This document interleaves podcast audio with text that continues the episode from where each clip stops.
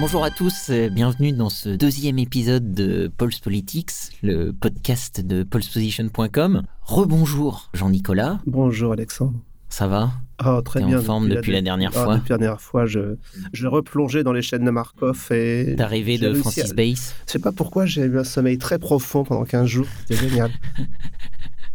Oui, écoute, tu m'envoies ravi. Euh, Aujourd'hui, on va avoir un, un épisode un peu moins euh, technique euh, que la dernière fois où on a posé le décor de ce qu'on faisait, pourquoi on le faisait, comment on le faisait. Euh, là, on va vraiment euh, plonger un peu plus dans la campagne des européennes. hein. Mais je vous le précise, parce qu'il y a pas mal de gens qui s'intéressent pas trop à ces, élections. Donc, euh, je précise qu'on parle des élections européennes de, de cette année, qui ont lieu le 26 mai. Et donc, aujourd'hui, ce qu'on voulait faire, hein, tous les deux, on s'est dit un petit tour d'horizon de finalement où en est la campagne.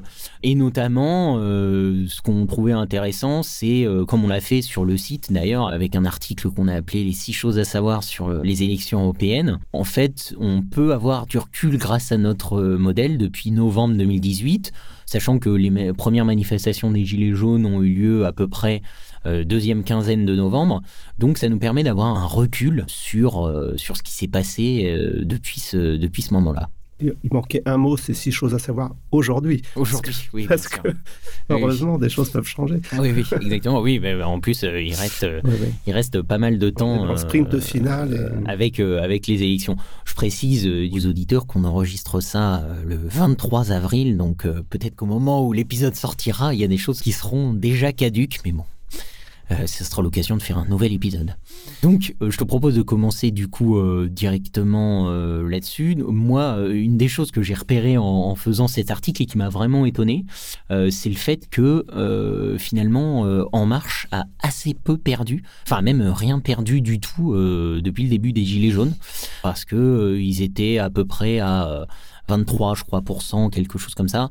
Et en gros, ils ont gagné un point euh, au cours de toute la période. Donc, ils ont même gagné un point. Bon, voilà. Alors, avec euh, toutes les incertitudes qu'il y a autour, on en a parlé la dernière fois. Euh, donc, il faut pas s'emballer. Surtout qu'en plus, il y a deux choses. C'est que ils ont beaucoup perdu au plus fort des manifestations.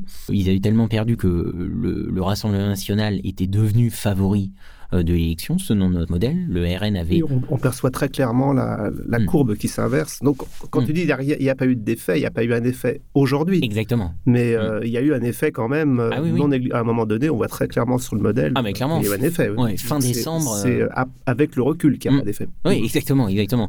Euh, fin décembre, euh, le recul était très net et, euh, comme aurait dit François Hollande, euh, les courbes se sont inversées. En gros, euh, le Rassemblement national avait deux chances sur trois euh, de finir premier. Euh, Aujourd'hui, En Marche a trois chances sur cinq, donc à peu près 60% de chances euh, de finir premier. Donc, ils ont rattrapé en fait euh, le terrain qu'ils avaient perdu, mais voilà, effectivement, ils ont beaucoup perdu au cœur des manifestations et à l'heure où on se parle, il reste encore un mois avant les élections. Les arbitrages du grand débat n'ont pas encore été donnés.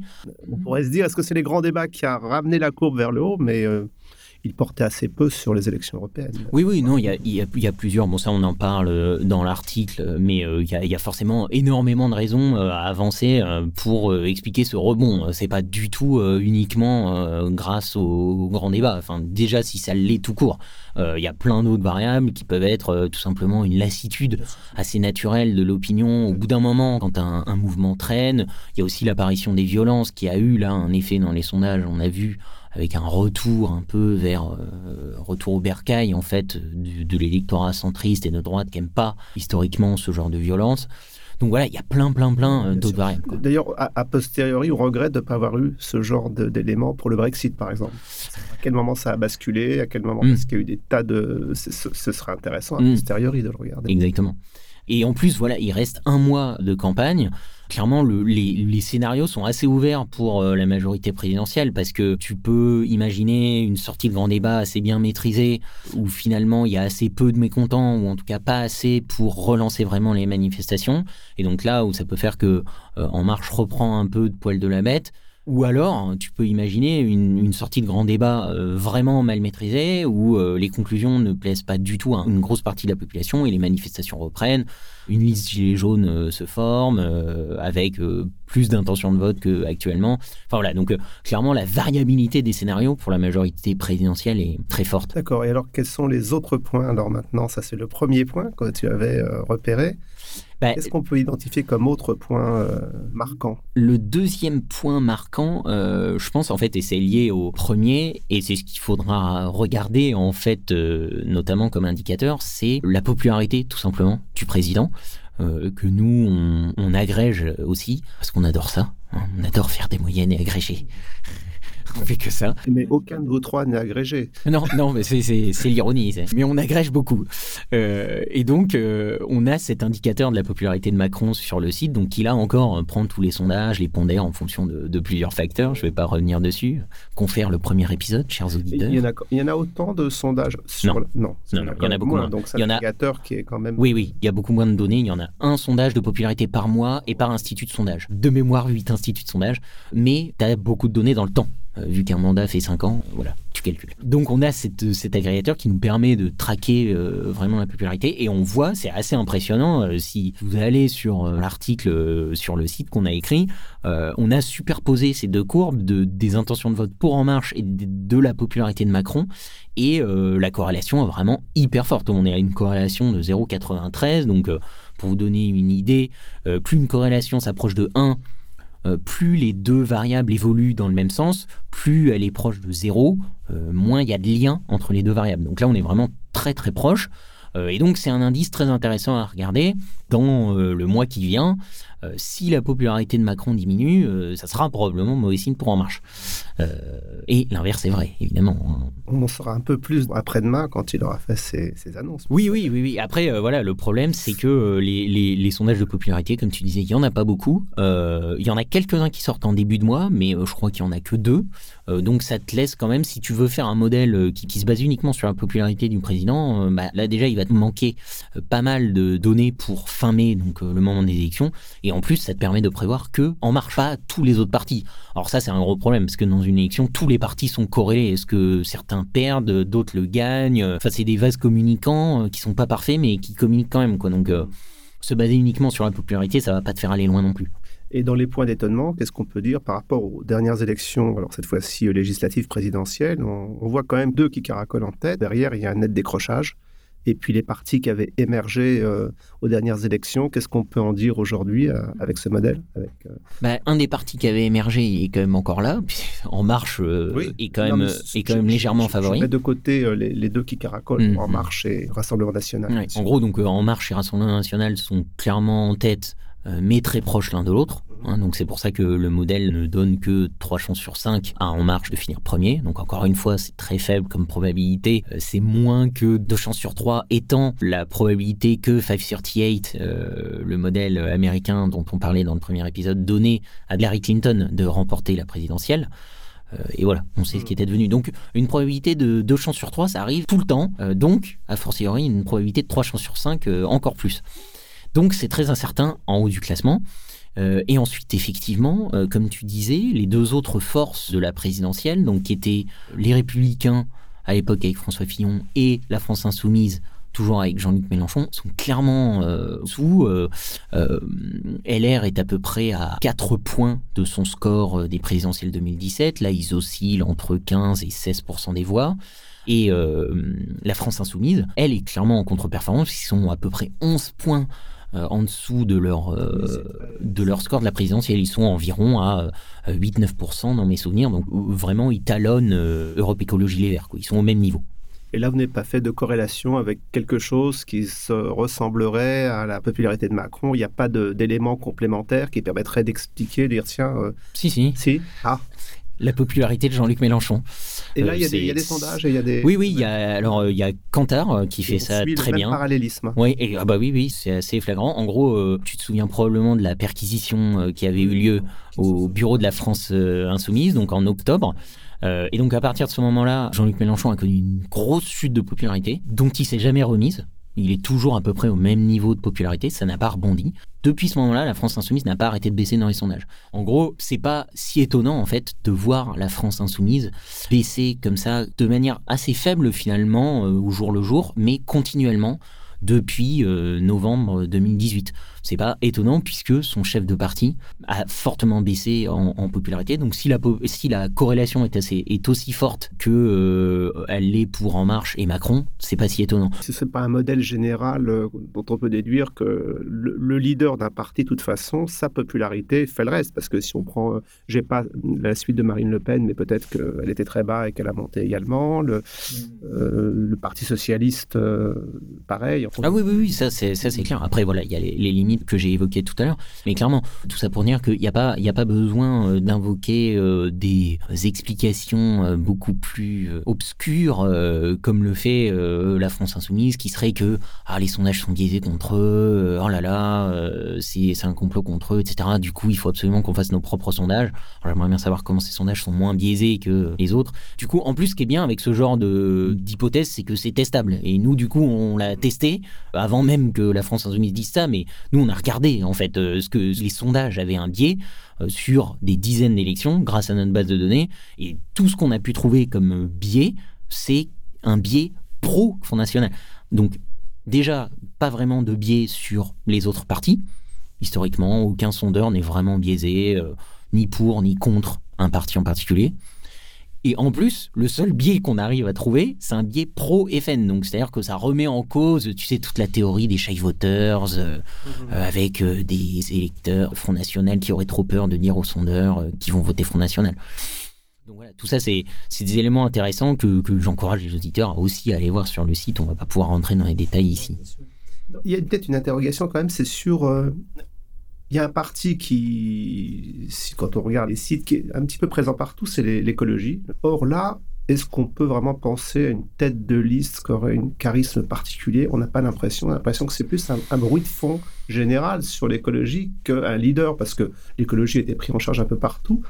Et là, est-ce qu'on peut imaginer qu'il y a vraiment une prise de conscience générale de, ces problèmes qui expliquerait ce, cette, ce, bon positionnement du Parti vert? Bah, D'une certaine manière, oui, euh, parce que quand tu regardes euh, finalement euh, les différents programmes des autres partis, quasiment tous les autres partis se disent aussi écologistes. Ils ont toujours maintenant une rubrique écologiste, même à droite.